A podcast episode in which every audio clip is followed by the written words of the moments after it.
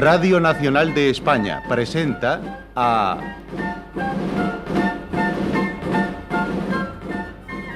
José María Rodero en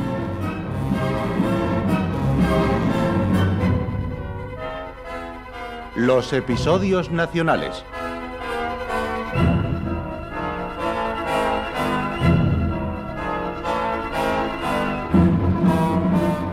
De Benito Pérez Galdós, en adaptación de Carlos Muñiz.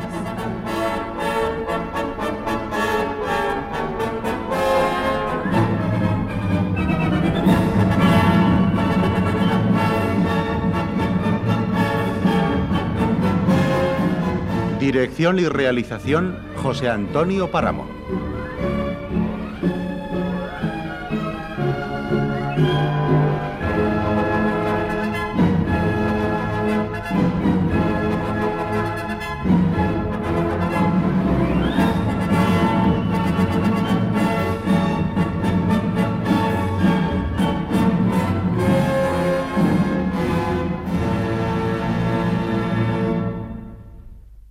Hoy presentamos Gerona, primera parte.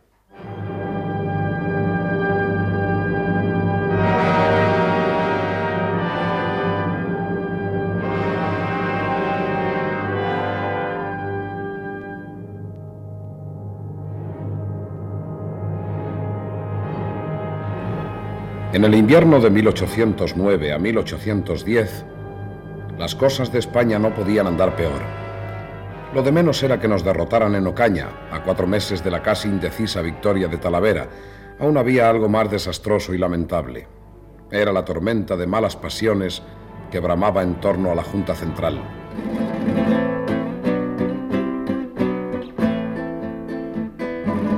Traes por aquí, niño.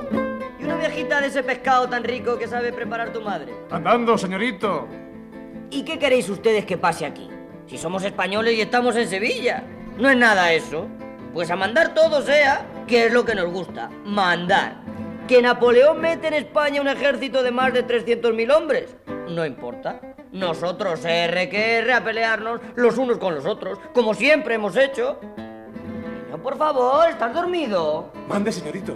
Ese pescadito, por favor. Anda, díselo a tu madre. Ya va. Y, y eso es lo que pasa, ni más ni menos.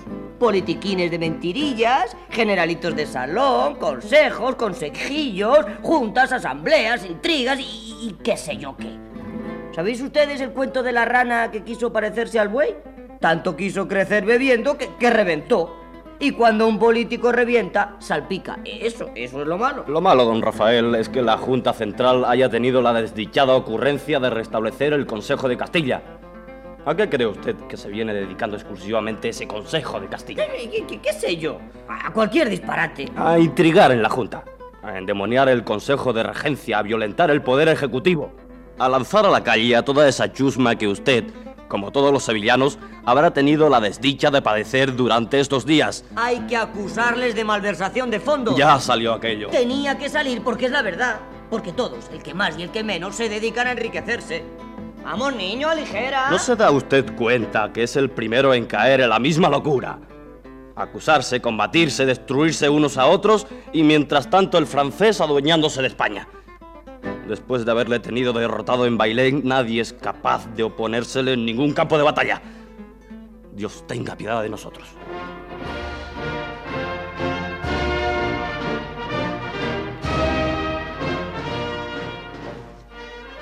¿Quién lo hubiera creído, Andrés? ¿Quién hubiera creído que íbamos a desandar tan pronto el camino? Ahora me temo que hasta Cádiz no pararemos de huir. Con paciencia se gana el cielo, amigo Gabriel. Y yo tengo toda la que pueden dar siete meses de bloqueo en Gerona. Todavía estoy admirado de encontrarme vivo.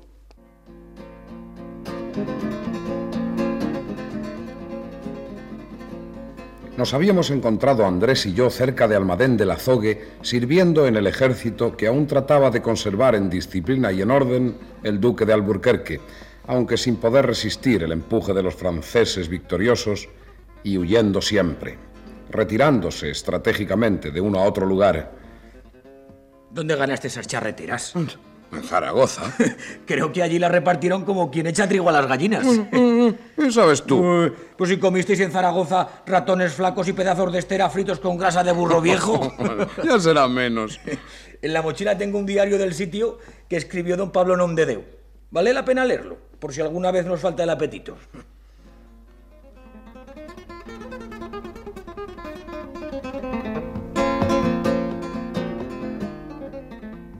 En Bailén hicimos noche. Qué triste impresión la vista de aquellos campos que poco antes recorrimos victoriosos.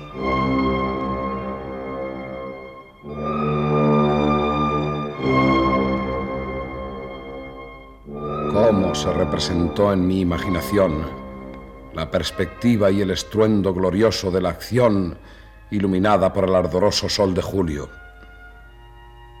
Todo estaba frío ahora, helado, quieto, triste, silencioso, oscuro.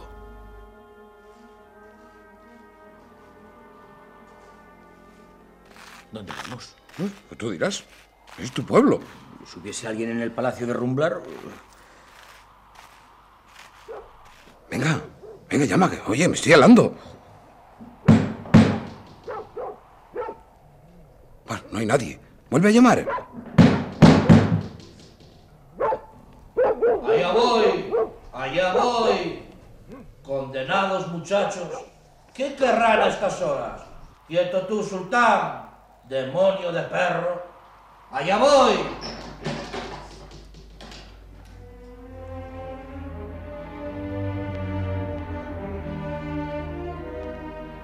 Nos abrió un viejo conocido. Era el tío Tinaja, el criado que había acudido con nosotros a la acción de Bailén. Ave María Purísima, si no lo veo, no lo creo. Pasad, muchachos, que vais a quedaros tiesos de frío. Alabado sea Dios. ¡Qué noche! ¡Y qué sorpresa!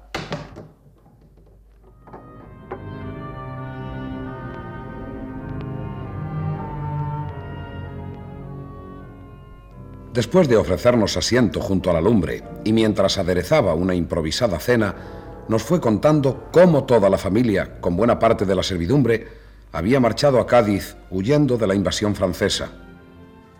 Hace de esto nada más que cuatro días. Iban las tres señoritas muy contentas, daba gusto verlas. Pero la pobre doña María, la condesa, muy triste y ensimismada. La mala conducta del señorito don Diego allá en Madrid la tiene en ascuas. Pero yo pensaba que solo eran dos, las señoritas. No, no, las hermanas son dos. La otra es la señorita Inés.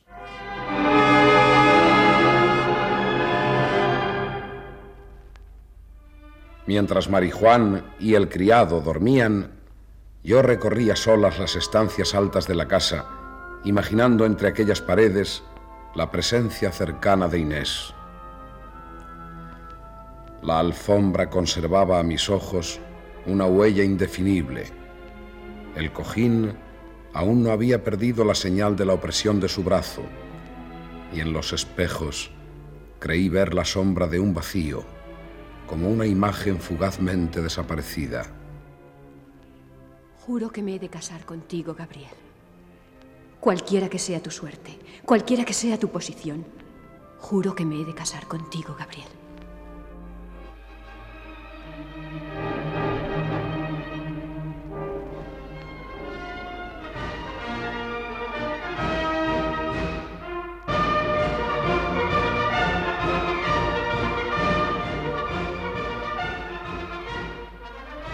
En aquellos días, últimos del mes de enero de 1810, ocurrieron las más lamentables desgracias del ejército español.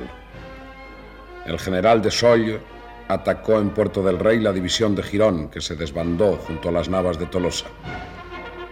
Gazán acometió el paso de Nuradal, mientras Mortier forzaba el de Despeñaperros y el mariscal Víctor penetraba hacia Montoro por Torrecampo, con admirable estrategia que acabó por desconcertarnos.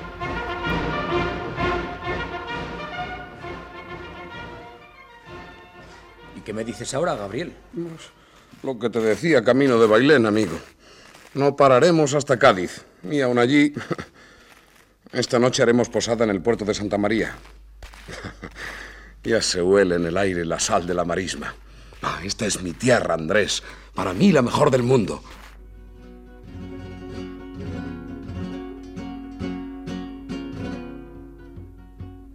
Nos tocó dormir bajo un mal techado, en el patio de una casa que no sé si era posada o palacio, porque ni siquiera llegué a verla en su interior.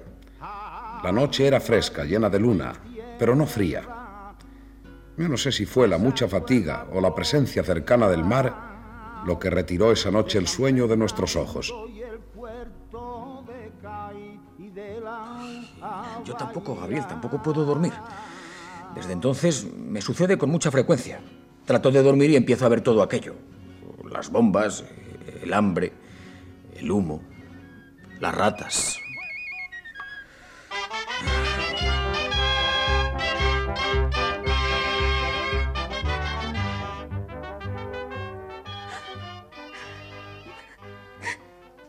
Andrés, no lo sabes, no, no te lo han dicho. Fue hace ocho días. Ocho días hace que le dimos tierra. A, a poco de irte tú con aquella expedición a buscar víveres. Ay, Andrés, mi pobre padrecito. Pobre señor Cristóforo. ¿Y los niños?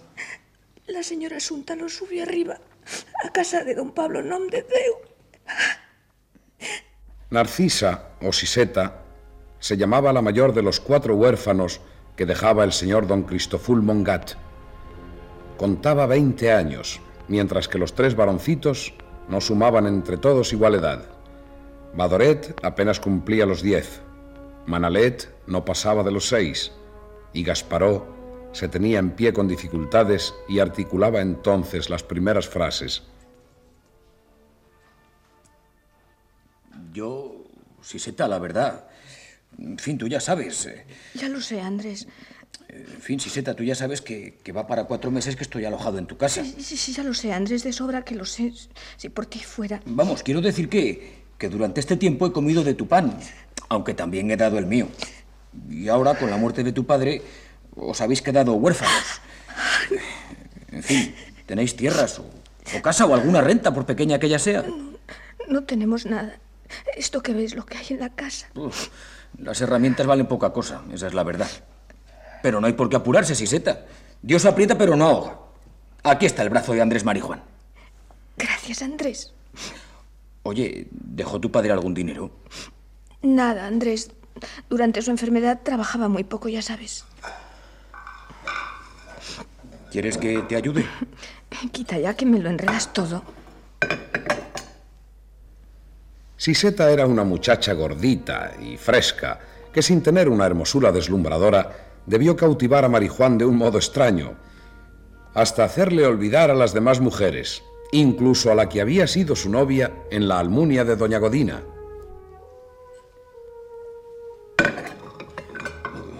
El rancho que a mí me dan, Siseta, podemos repartirlo. Y, y veremos de buscarnos algo más. Tú sabes cómo está Gerón, Andrés. No va a ser fácil.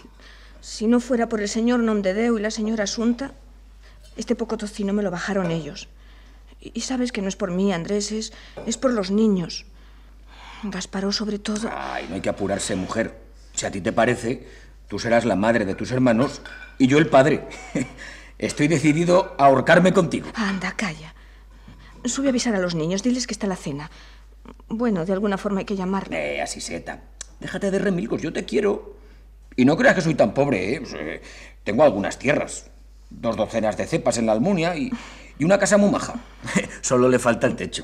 Calla, no me hagas reír. Pero es fácil componerla y en cuanto acabe el sitio, venderemos los cuatro cachivaches de la herrería y los dos, con el Badoret, Manalet y Gásparo, camina que caminarás, nos iremos al Bajo Aragón, que es la mejor tierra del mundo.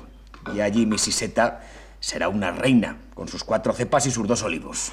Quieto, Andrés, quieto, que van a venir.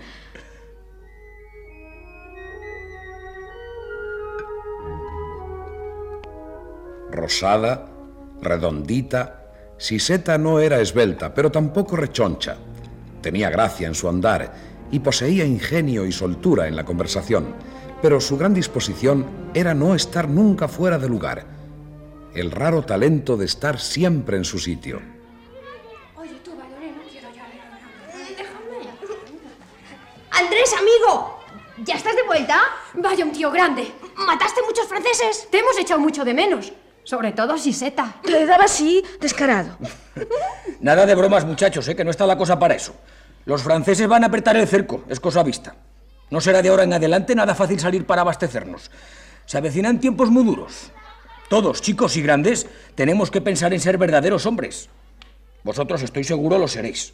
Por la patria y por el rey, Gerona no será de los franceses.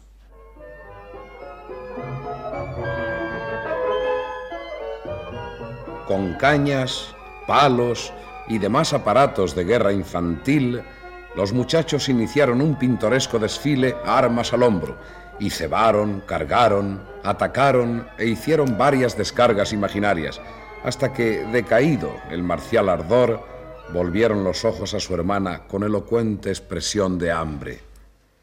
No hay nada más de comer. Un poco de pan, solo un cacho. Si se tapan, si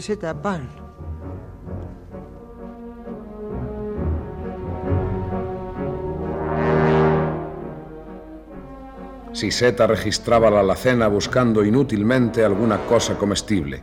Disimulando sus lágrimas, salió de la habitación. Aguarda, Siseta. ¿Pero qué pasa? Ni siquiera hay pan. Ya te lo he dicho. Solo lo que quiera darnos la señora Asunta y la pobre tampoco. Pero no llores, mujer, eso no. Pero déjate de lloriqueos. Yo iré al cuartel. Traeré de allí lo que haga falta. Provisiones para muchos días, ya lo verás. Ya verás cómo no han de faltarnos.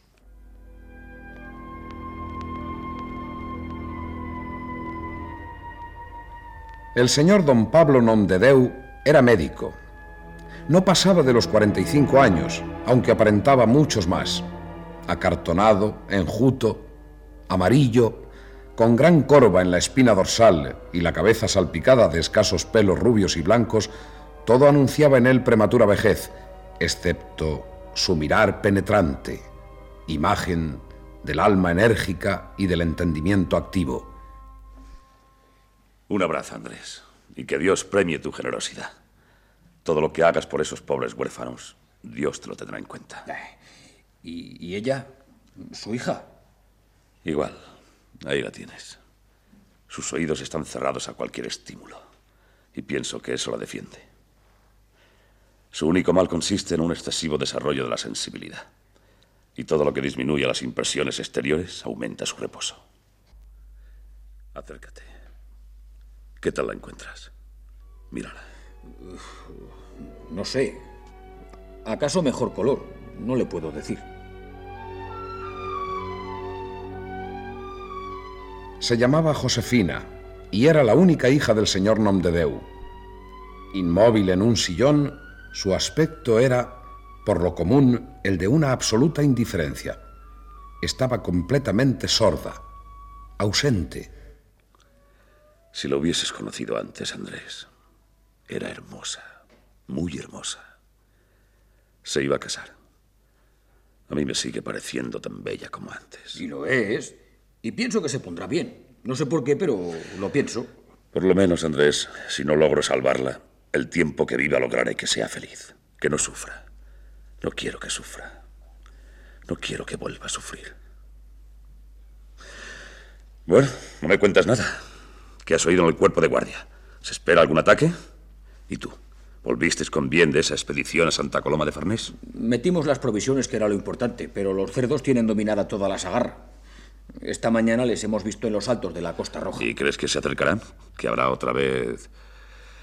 que volverán a sitiarnos? No hace falta que vuelvan, don Pablo. Estamos sitiados. Somos poco más de 5.000 hombres que apenas llegan para defender la mitad de los fuertes y ellos lo saben. ¿Qué va a hacer Gerona con 5.000 hombres? En Zaragoza había 50.000 y ha caído en poder de los bueno, franceses. Bueno, está bien. Tendréis razón los pesimistas. La tendréis. Pero yo no creo nada de eso. Esta misma tarde he visto en el claustro de San Félix las listas de las ocho compañías que forman la cruzada gerundense. Yo he querido afiliarme. Pero como médico no me permiten abandonar el hospital. ¿Y qué me dices de ese batallón de señoras del que es coronela doña Luisa Fitzgerald? ¿Eh? ¿Es que no vale nada eso? La señora Asunta, mi ama de llaves, se ha apuntado también. Todos los gerundenses somos combatientes. ¿Habrá o no habrá gente para defender las fortificaciones?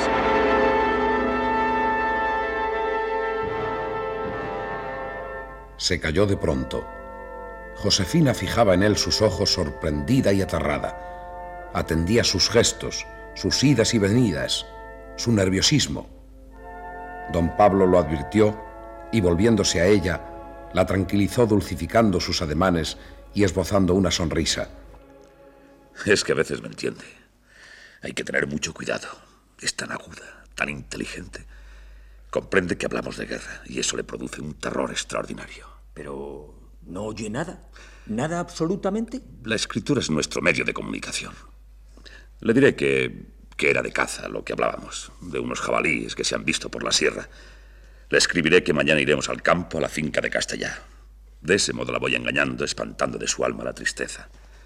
A costa de lo que sea, pero que no sufra. Que ella no vuelva a sufrir.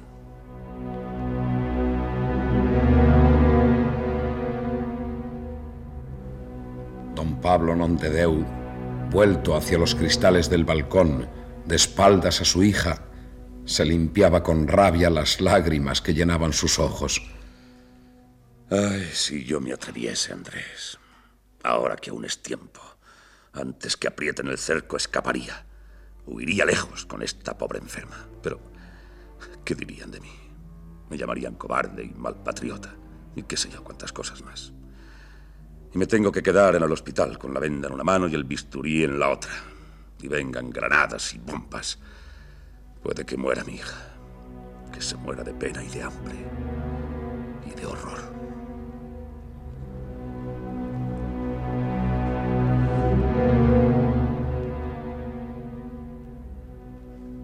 Andrés, ¿qué haces? ¿Dónde vas ahora? Creí que estabas dormida. Vengo de casa de don Pablo. Tengo guardia esta noche. Me marcho. Ha habido una novedad. Los niños están locos de alegría.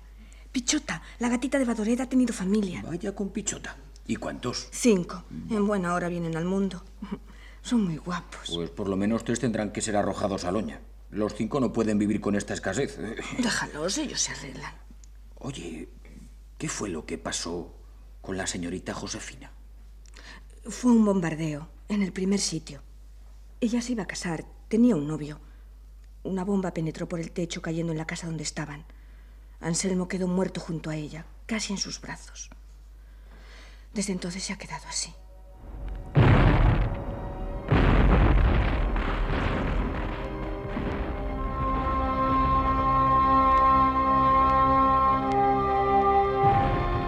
Estaba Andrés Marijuán destinado por entonces en la Torre Gironella, y la guardia se la repartían entre tres compañeros. Uno velaba mientras dormían los otros dos, cuando los franceses se lo permitían. ¿Qué ha sido eso? Se preparan. Afinan la puntería. ¡Qué barbaridad! No hay quien duerma esta noche. Son mosquitos, no te asustes. Se ven mosquitos en San Medir, en Montagut y Costa Roja, en San Miguel y en Los Ángeles. y para variar, en Montelevi, Pau y en el Llano de Sal. Y todos hablan francés. ¿Quieres decir que estamos rodeados? Sí, más o menos. Y con esas murallas puedes imaginarte lo que va a pasar. Cuando corren los lagartos, se mueven las piedras y dan unas contra otras. Si hablas recio junto a ellas, del estremecimiento del sonido, se caen las pobres de su sitio.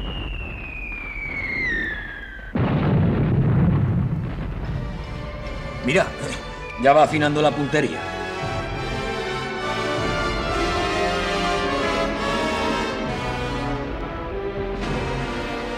Dos, un, dos, un, dos. ¡Alto! Muy bien, señora Asunta. ¿Dónde lo aprendió? Creían los rapaces que solo ellos sabían de guerra. Un, dos, un, dos. Media vuelta.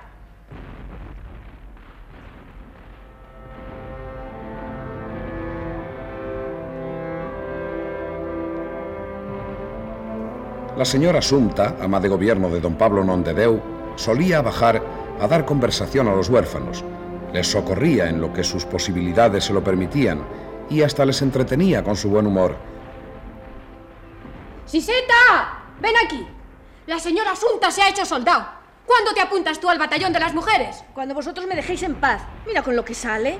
¿Quién se iba a ocupar del pobre Gasparo? Un, dos, un, dos, un, dos. Un, dos, un, dos, un, dos, un, dos.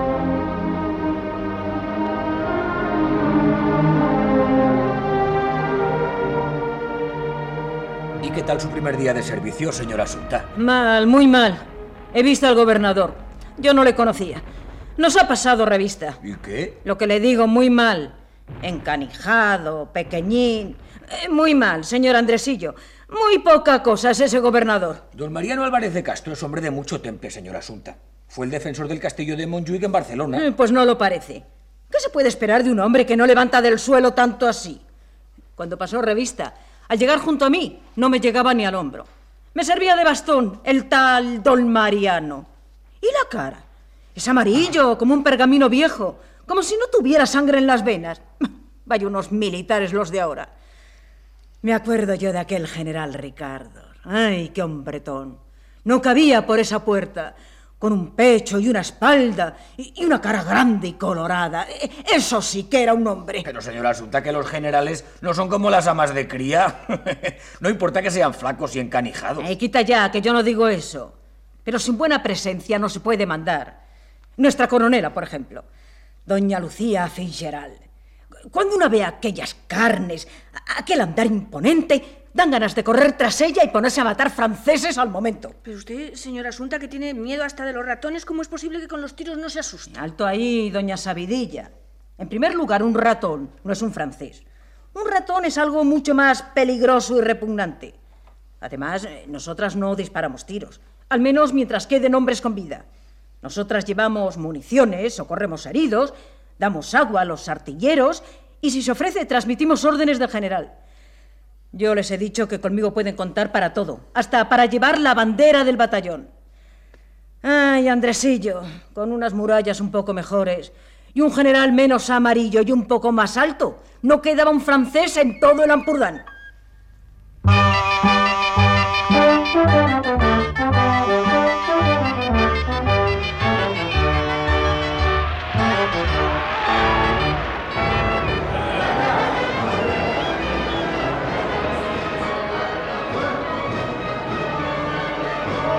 El 13 de junio rompieron los franceses el fuego contra la plaza, después de intimar a la rendición por medio de un parlamentario. Marijuán estaba ese día en la torre de San Narciso, junto al barranco de Galligans, y según dice, escuchó la respuesta de don Mariano al emisario francés. No quiero ya más emisarios ni parlamentarios. De ahora en adelante le decís a vuestro general que a todo el que se acerque a nuestras líneas, lleve o no bandera blanca, le recibiremos con metralla. No hay más negociación que la retirada de las tropas francesas. ¡Viva España! ¡Viva el rey Fernando! ¡Viva nuestro general!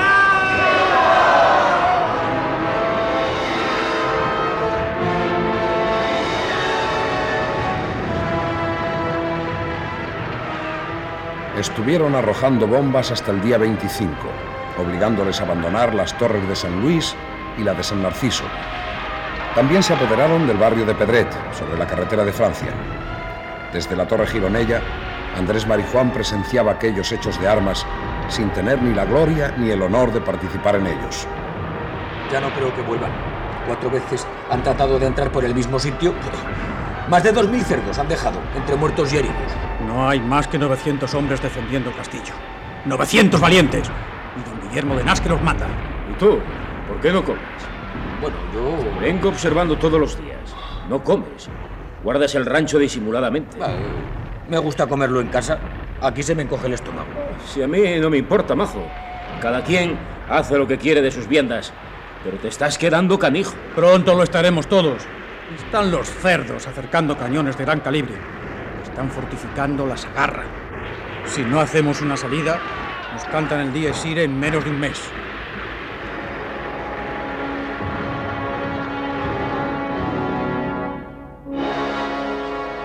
Los franceses ponían todo su empeño en impedir que nos entraran víveres. Los estómagos se resentían, pero en casa de Siseta, con lo que Andrés les llevaba a escondidas, sin reinar la abundancia, no se pasaba mal.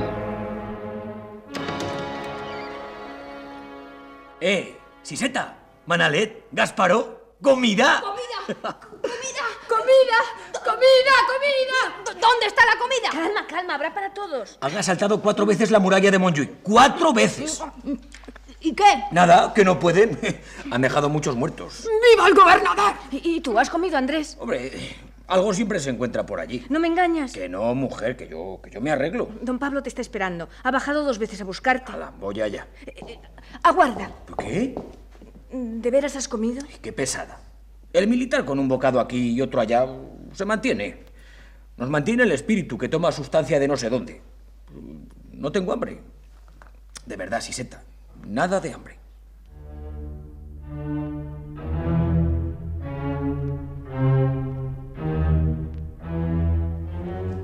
Andrés, amigo, ven acá. Te estaba esperando. El señor Nomdedeu estaba inquieto, agitado. Paseando de extremo a extremo, no podía sosegar. Su hija, indiferente, lejana, parecía abstraída en la lectura del Quijote. Faltan los víveres de forma alarmante, Andrés. Los franceses no dejan entrar ni una libra de habichuelas. Estoy dispuesto a comprar todo al precio que sea, aunque me arruine. He reunido más de una docena de aves, aunque las pobres están tan flacas que da lástima verlas. ¿Tú qué piensas, Andrés? ¿Crees que los víveres faltarán del todo? ¿Que no habrá nada que comprar? No lo sé. Es que no quiero que Josefina se entere, ¿sabes? No quiero que ella sufra. ¿Qué es eso? El pan. El pan. Es el pan negro. Le escribiré que tiene ese color por la medicina que le he echado para su bien. Es el pan, hija mía. ¡Sumta! ¿Dónde te metes? ¡Vamos! A sus órdenes. Déjate de tonterías y haz algo. No le gusta ese pan negro. Hay que convencerla de que es riquísimo. Convéncela. Que te vea comer a ti. Con apetito, riéndote. ¿eh? Así. Eh, ríete tú, Andrés. Ríete. Señor, ¿Qué quieres? ¿Qué pasa? No me asustes. se han muerto tres gallinas. Otras dos están enfermas. No. Vaya, por Dios. Que la Virgen de Montserrat nos valga. Un convoy de víveres. ¿Es cierto, Andrés? El general Blake se ha acercado a Gerona con un convoy de víveres. Me lo ha confirmado el intendente. ¿Sabes tú algo de eso? Lo he escuchado, pero el problema está en forzar el sitio. ¿Qué piensas? ¿Que no podrán... Si me necesitan yo mismo... Dicen que transportan más de 2.000 acémilas y que están ya en Olot. Si nos llegara harina fresca y carne. Eh, Pero tú di algo, Andrés. Tú estás entre militares. ¿Podrán hacer una salida para distraer a los franceses? ¿Tú qué crees?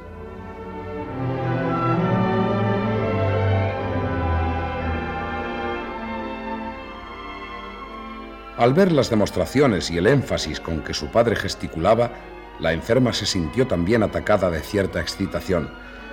La falta de oído habíale quitado casi totalmente el hábito de expresarse por la palabra, pero cuando lo hacía era en tono agrio, irritado, con gritos mal articulados. Apartó la comida y se puso de pie. Quiero vestirme. ¿Para qué, hija mía? Quiero ir al campo, a la finca de Castela. Tú lo prometiste. Hoy no podemos. Se anuncia tormenta, hija. No es prudente. Se lo escribiré, se lo escribiré.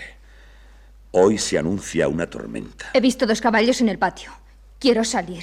Quiero ir a la calle. Quiero salir. ¡Quiero salir! Los caballos, Dios mío.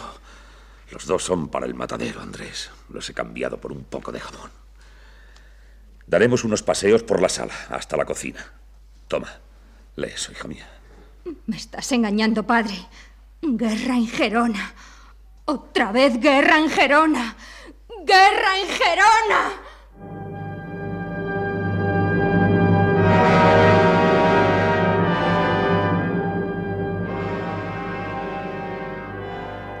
Por fin se rindió Montjuïc, el día 12 de agosto. ¿Qué podían hacer aquellos 400 hombres que habían sido 900 y que caminaban a no ser ninguno?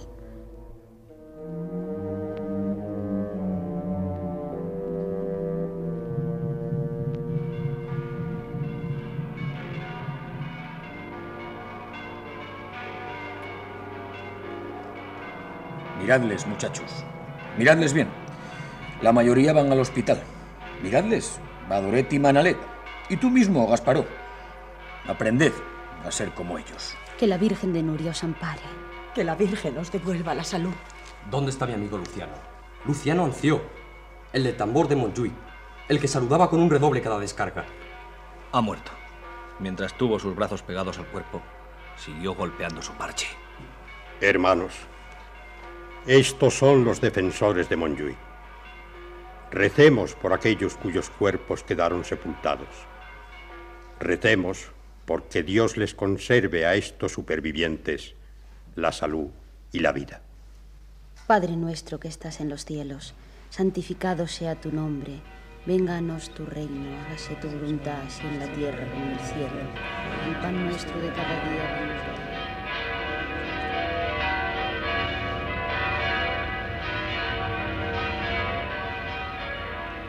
Siseta, ¿Qué? dentro de poco estaré yo también como estos medios hombres. No digas eso. Ahora nos toca a nosotros. Acabaron con Montjuic y ahora la emprenderán con la Torre Gironella. ¡Vamos! ¡Todos a trabajar! ¡Picos y palas y hacer trincheras! ¡Es orden del señor gobernador! Los cerdos no pierden el tiempo y están amontonando cañones en el Montjuic, amontonando baterías contra nosotros. ¡Van a freírnos a tiros! ¡Vamos! Vosotros también, aquí no se libra nadie. Hay picos y palas para todos. Una para Manalet, otra para Badoret. Gasparó aquí a mi lado, eh, vigilando.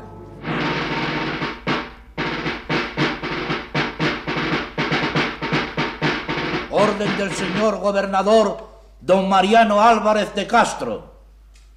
Todos los vecinos de la ciudad de Gerona, hombres, mujeres, niños mayores de ocho años, se os convoca en la plaza de San Pedro para ayudar al trabajo de las fortificaciones.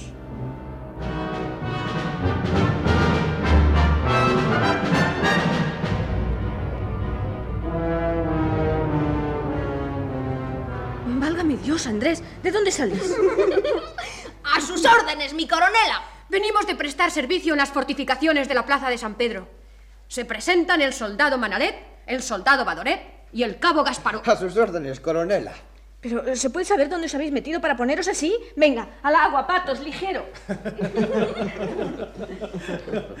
Respeto para los combatientes. Cuidado, sin empujar. Ya está bien, ya está bien. Eso digo yo, que ya está bien. Y tú, tú, Andrés, eres el peor de todos. Un poco más de sentido es lo que tenías que tener. ¿Habráse visto con las dichosas fortificaciones? Es orden del gobernador, Siseta. Hay que ser disciplinados. Todos, todos tenemos que ayudar. Todos desean que se termine el sitio para poder vivir y yo para que se abra la escuela. Bendita escuela, vamos, vamos.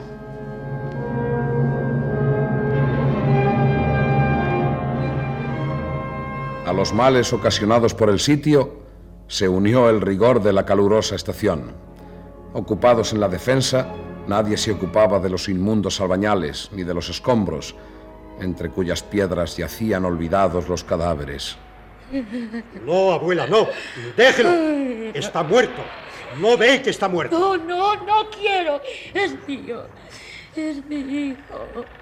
Si nadie se ocupa de los muertos, seré yo. Yo le daré tierra. Malos cristianos, mala gente, renegados de Dios. Ese, ese es el castigo. Ese es el castigo de Dios. Ese.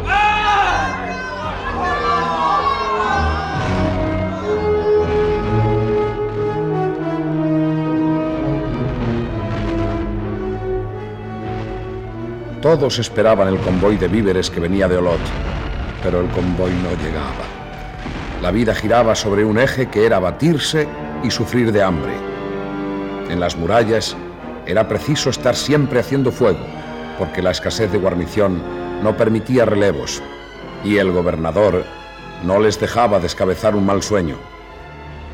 Aquí solo duermen los muertos. ¿A quién buscas? Andrés Marijuán, creo que está por aquí. Aquí estoy, Siseta. Acércate. Pobre, está sudando. Cariño, estás mal. Estoy vivo, aunque no lo parezca. Ay, cuando recuerdo todos los que han muerto aquí, a mi alrededor. A veces pienso que yo también estoy entre ellos. Pienso que mi cuerpo no es mío ya. Es un fantasma. Andrés. Andrés. ¿Pero qué te pasa, Siseta? ¿Qué tienes? Hambre, Andrés, hambre. Es que todos tenemos hambre. Yo sola no puedo con los chicos. Se escapan. Y si le riño, dicen que tienen que ir a buscar algo, lo que sea. Parece que en un convento les dieron unos pedazos de pan. Andrés, ¿tú tienes alguna cosa? Nada, Siseta. Hoy no repartieron rancho ninguno. Es verdad que vienen los socorros, es cierto. Están en eso, Siseta. Doña Asunta y el señor Nondedeu no os dieron nada. El pobre don Pablo parará el loco. Ayer se pasó el día rellenando de paja dos pieles de gallina para hacer creer a su hija que son aves frescas que acaba de comprar. Después, a fuerza de discursos, le hace comerse la carne de caballo.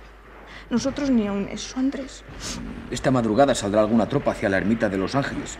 Y, y se dice que van a entretener a los franceses por, por ese lado, para tratar de meter el convoy. Dios quiera que salga bien.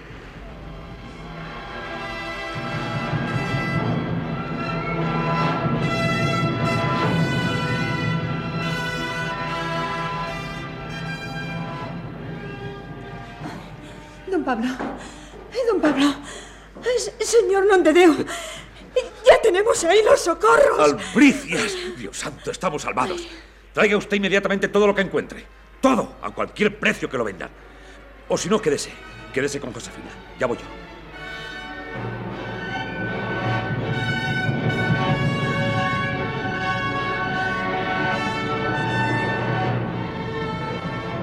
Por favor, buen hombre, ¿dónde están? ¿Quiénes? Los socorros, los víveres. Los socorros de Olot. Aún no han entrado. Dicen que acaso por el Mercadal. Se oyen muchos tiros por el lado de Bruñolas y por la ermita de Los Ángeles. Entonces quiere decir que aún... Sé lo mismo que usted, señor. Estoy hambriento como usted y, y espero, Es que espero. yo- no es para mí, ¿sabe? Es para mi hija. Mi hija. Y, y dice que por el Mercadal.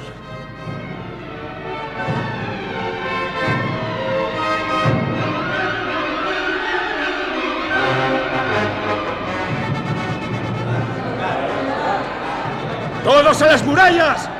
¡Fuego! ¡Fuego en todas las baterías! ¡Fuego! ¡Fuego! ¿Qué pasa? ¿No lo está viendo? Por allí, por el camino de Sal. Son más de 2.000 acémilas y 4.000 hombres, mandados por don Jaime García Conde. Desde todas las murallas estamos haciendo fuego para hostigar al enemigo y facilitarles la entrada. ¡Fuego! ¡Fuego! ¡Aunque se fundan las bocas de los cañones! ¿No los ve? Allí, entre el humo. ¡Fuego! ¡Fuego! ¡Ah!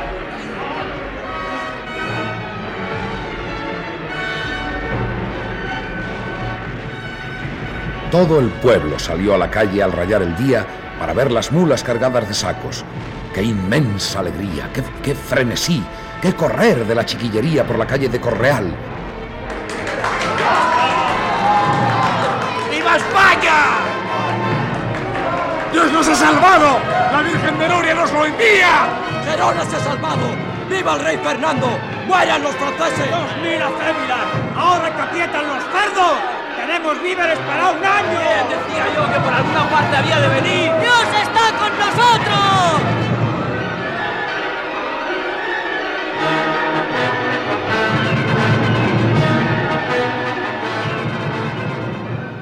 Todavía no han caído en la cuenta, pero es la verdad.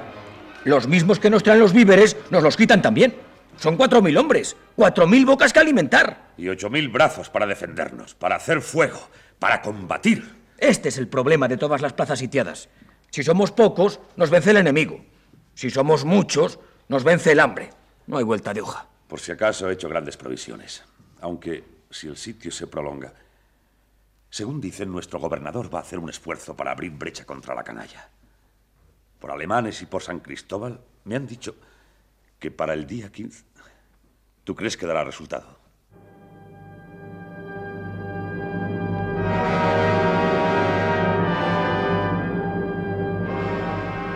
No. La salida del 15 de septiembre no dio otro resultado que envalentonar a, a los señores cerdos, que deseosos de poner fin al cerco tomando la ciudad, se les echaron encima cuatro días más tarde, atacando la muralla por distintos puntos con cuatro formidables columnas de dos mil hombres. Hermanos, la ciudad atraviesa momentos de gran peligro. Es mi deber convocaros hoy a este capítulo para transmitiros una orden de nuestro gobernador. Es preciso que olvidemos por un tiempo nuestra condición de religiosos y nos dispongamos a defender con las armas nuestra independencia y nuestra fe. Humildemente y en nombre de todos, me he permitido rogarle al señor gobernador que nos destine a los lugares de mayor peligro. Si una vida podemos salvar, ese será nuestro galardón.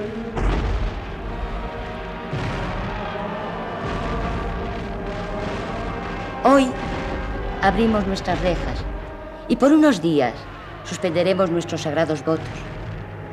Dispónganse, hermanas, a recoger cuantos heridos o necesitados acudan a nuestras puertas. Las más jóvenes se unirán a mí para acudir personalmente a ofrecer nuestros servicios al señor gobernador.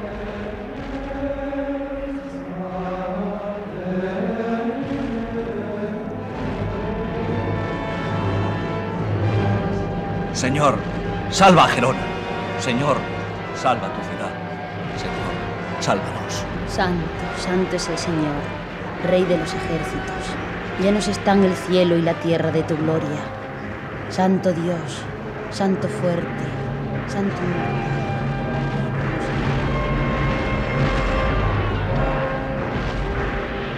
¿Y nosotros qué? ¿Es que no podemos ayudar nosotros? Yo no tengo miedo. Una bala me ha atravesado ya el sombrero y no me importa. Parecen lobos hambrientos. Se arrojan ciegos sobre las murallas. ¡A por ellos! Nadie dé un paso atrás. Por segunda vez les hemos echado. Aún no me explico cómo ni por qué. Un ejército de hambrientos desesperados. ¿Hambrientos dices? Pues ahora que lo pienso esto. ¿Cuánto tiempo hace que no comemos? Ah, ni me acuerdo. Seguidme, valientes. Os habla vuestro gobernador. Vamos a terminar de echarles de la muralla. Pero os advierto a todos que la retaguardia tiene orden de tirar sobre vosotros y retrocedéis un solo paso. ¡Adelante! No, usted no, señor gobernador. Usted no puede exponerse. Usted ocúpese de cumplir su deber y no se preocupe de mí. Yo estaré donde deba estar. ¡Adelante!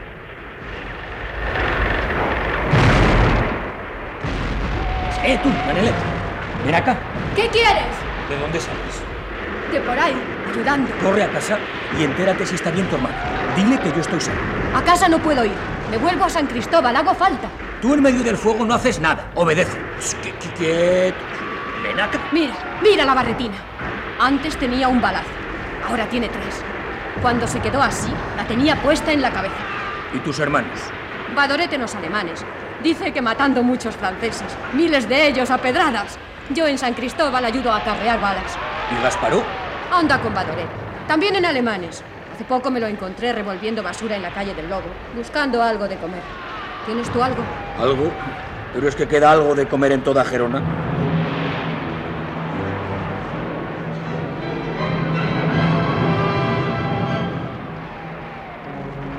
Mira, Andrés. Mira eso. Ese soldado muerto tiene en la mano un tronco de col. ¿Qué hago? No se toca a los muertos, Manalet. Veremos ahora que parece que amainan los franceses si nos dan alguna cosa. No, no, no, Manelet. No lo hagas. Déjele. Es una criatura. Puede más su hambre que todo el respeto. ¡Hasta luego, Andrés!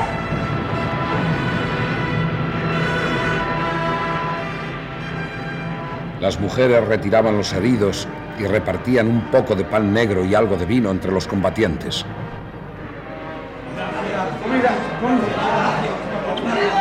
Los franceses se retiraban en orden por el llano delante y un sentimiento de ardiente orgullo estremecía a toda la ciudad.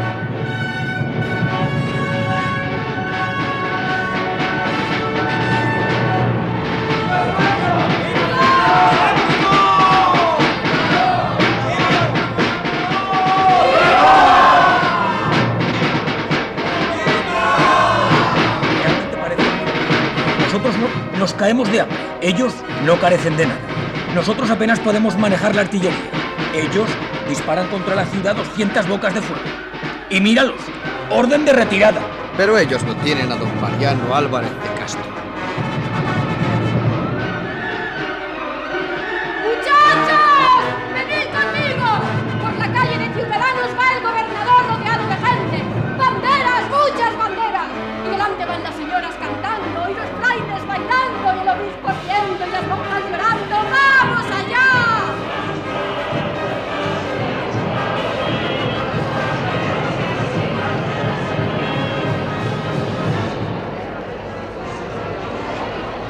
Cuando Andrés llegó a casa, eran ya cerca de las 10.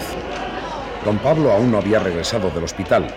Dejó abajo el fusil y subió a prisa, anhelando saber de Siseta y de la señorita.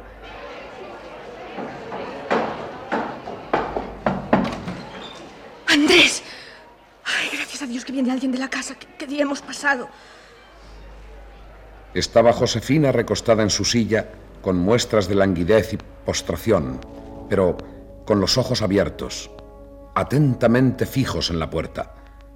A su lado, Siseta, arrodillada, le tomaba las manos tratando de calmarla. ¿Sabes algo de don Pablo y de la señora Asunta y de mis hermanos? Todos están bien. A don Pablo acabo de verle en el hospital. Es horrible, Andrés. Horrible. Han saqueado la casa. Vinieron unos soldados hambrientos y rompieron las puertas de la despensa y de la bodega. Es horrible. Y la señorita queriendo salir. Aunque no oye, se estremece toda con la vibración de las bombas. No puedo más, Andrés. No puedo resistir tanto. Calma, calma, calma, Siseta, calma. Ya pasó todo. No te preocupes más, mujer. Y esos niños, Andrés, es que vais a matarme entre todos. Josefina, Sunta, ¿dónde estáis? ¿Quién ha entrado en mi casa? Estamos aquí, señor Nomdedeu. Aquí arriba. ¿Quién ha saqueado mi casa? ¿Quién me ha robado? Andrés, Siseta. Es preciso buscar algo de comer. Mi hija se va a morir de terror. Pero al menos que no se muera de hambre.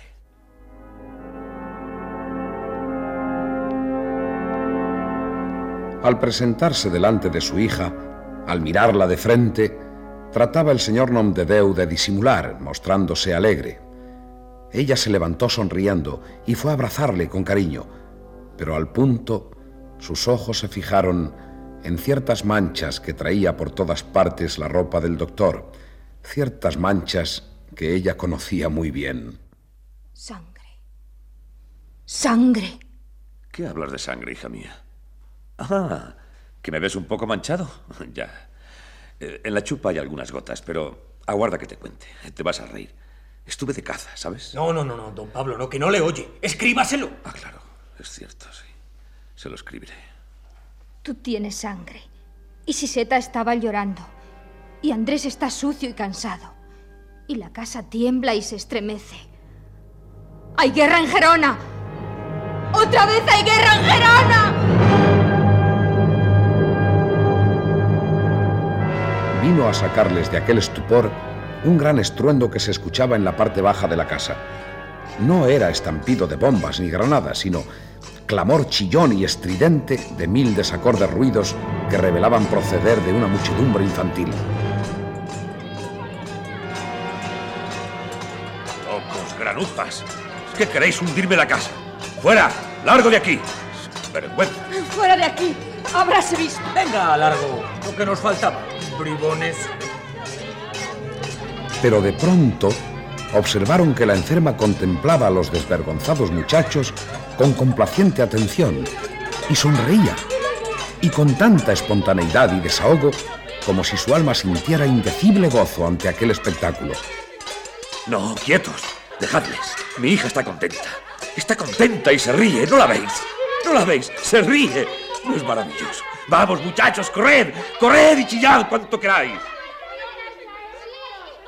Vamos, ¿qué esperáis? Andrés, ¿y tú? Siseta, bailad. Vamos a bailar todos y a cantar. ¿Me estáis oyendo? Tenéis que bailar todos.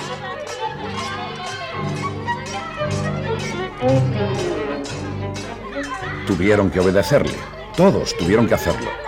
Los muchachos muy gustosos, dejándose llevar a los últimos delirios de la travesura. Andrés y Siseta, angustiados por la horrible comedia que estaban representando, pero todos bailaron formando un gran ruedo, sin parar, hasta la fatiga. Mientras, don Pablo Nondedeu se acercó a su hija y fue escribiendo despacio, con letra clara, para que ella lo comprendiese todo. Hija mía, tienes razón.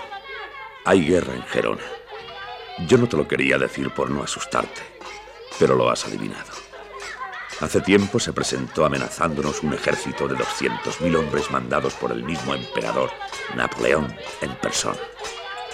Rompieron el fuego y desde la muralla de los alemanes se veía Napoleón I, montado en un caballo blanco y con un grandísimo morrión, todo lleno de plumas en la cabeza. Ah, hija mía, Sabías tú de ver aquello. Cuando embistieron los franceses, nuestros soldados les barrían materialmente con sus disparos y los pobres cerdos, tantas eran sus bajas que no sabían a qué santo encomendarse. En fin, hija mía, les hemos dado una paliza tal que a estas horas van todos huyendo camino de Francia, como quien dice, con el rabo entre las piernas. Les hemos quitado toda su intendencia. Nos sobra la comida. Se ha terminado la guerra. Pronto tendremos aquí a nuestro rey Fernando VII. Yo no había querido decírtelo por no asustarte, pero el júbilo en la ciudad es tan grande que ni aún tú, que estás retraída, podías dejar de conocerlo.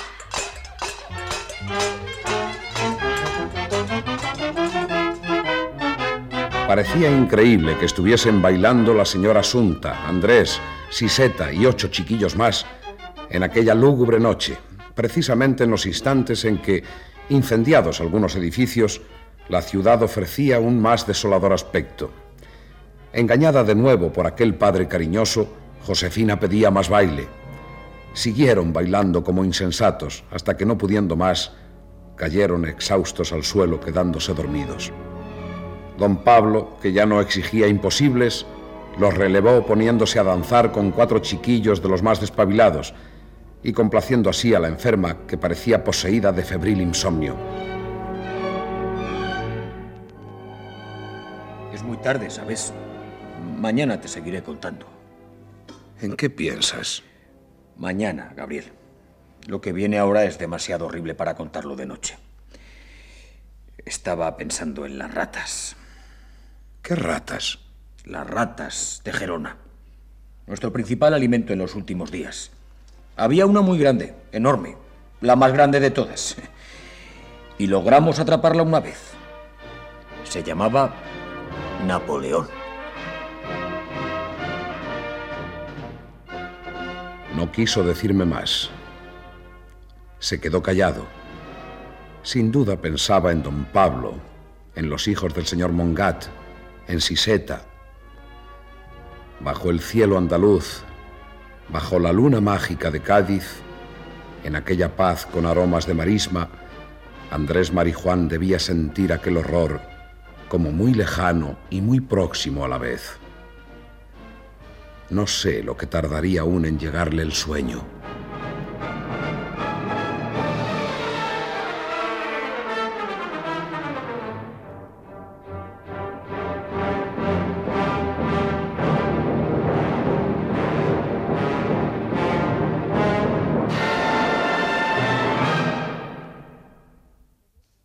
Han escuchado ustedes Gerona, primera parte, correspondiente a los episodios nacionales de Benito Pérez Galdós. Ha sido interpretado con arreglo al siguiente reparto. Gabriel Araceli, José María Rodero, Andrés Raúl Sender, Don Pablo Vicente Bañó, Siseta Alicia Hermida y la Compañía de Actores de Radio Nacional de España. Control y registro de sonido, José Fernando González y Francisco García. Montaje musical, Gonzalo Corella. Efectos especiales, Bernardo Domingo y Joaquín Úbeda. Dirección y realización, José Antonio Páramo.